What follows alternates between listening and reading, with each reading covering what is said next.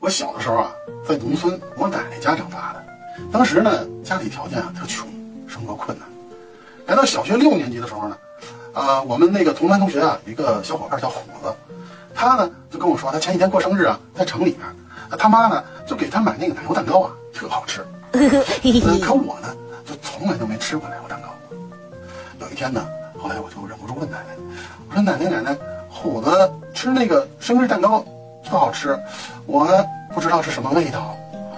奶奶说，孩子呀，等你过生日的时候啊，你就知道了。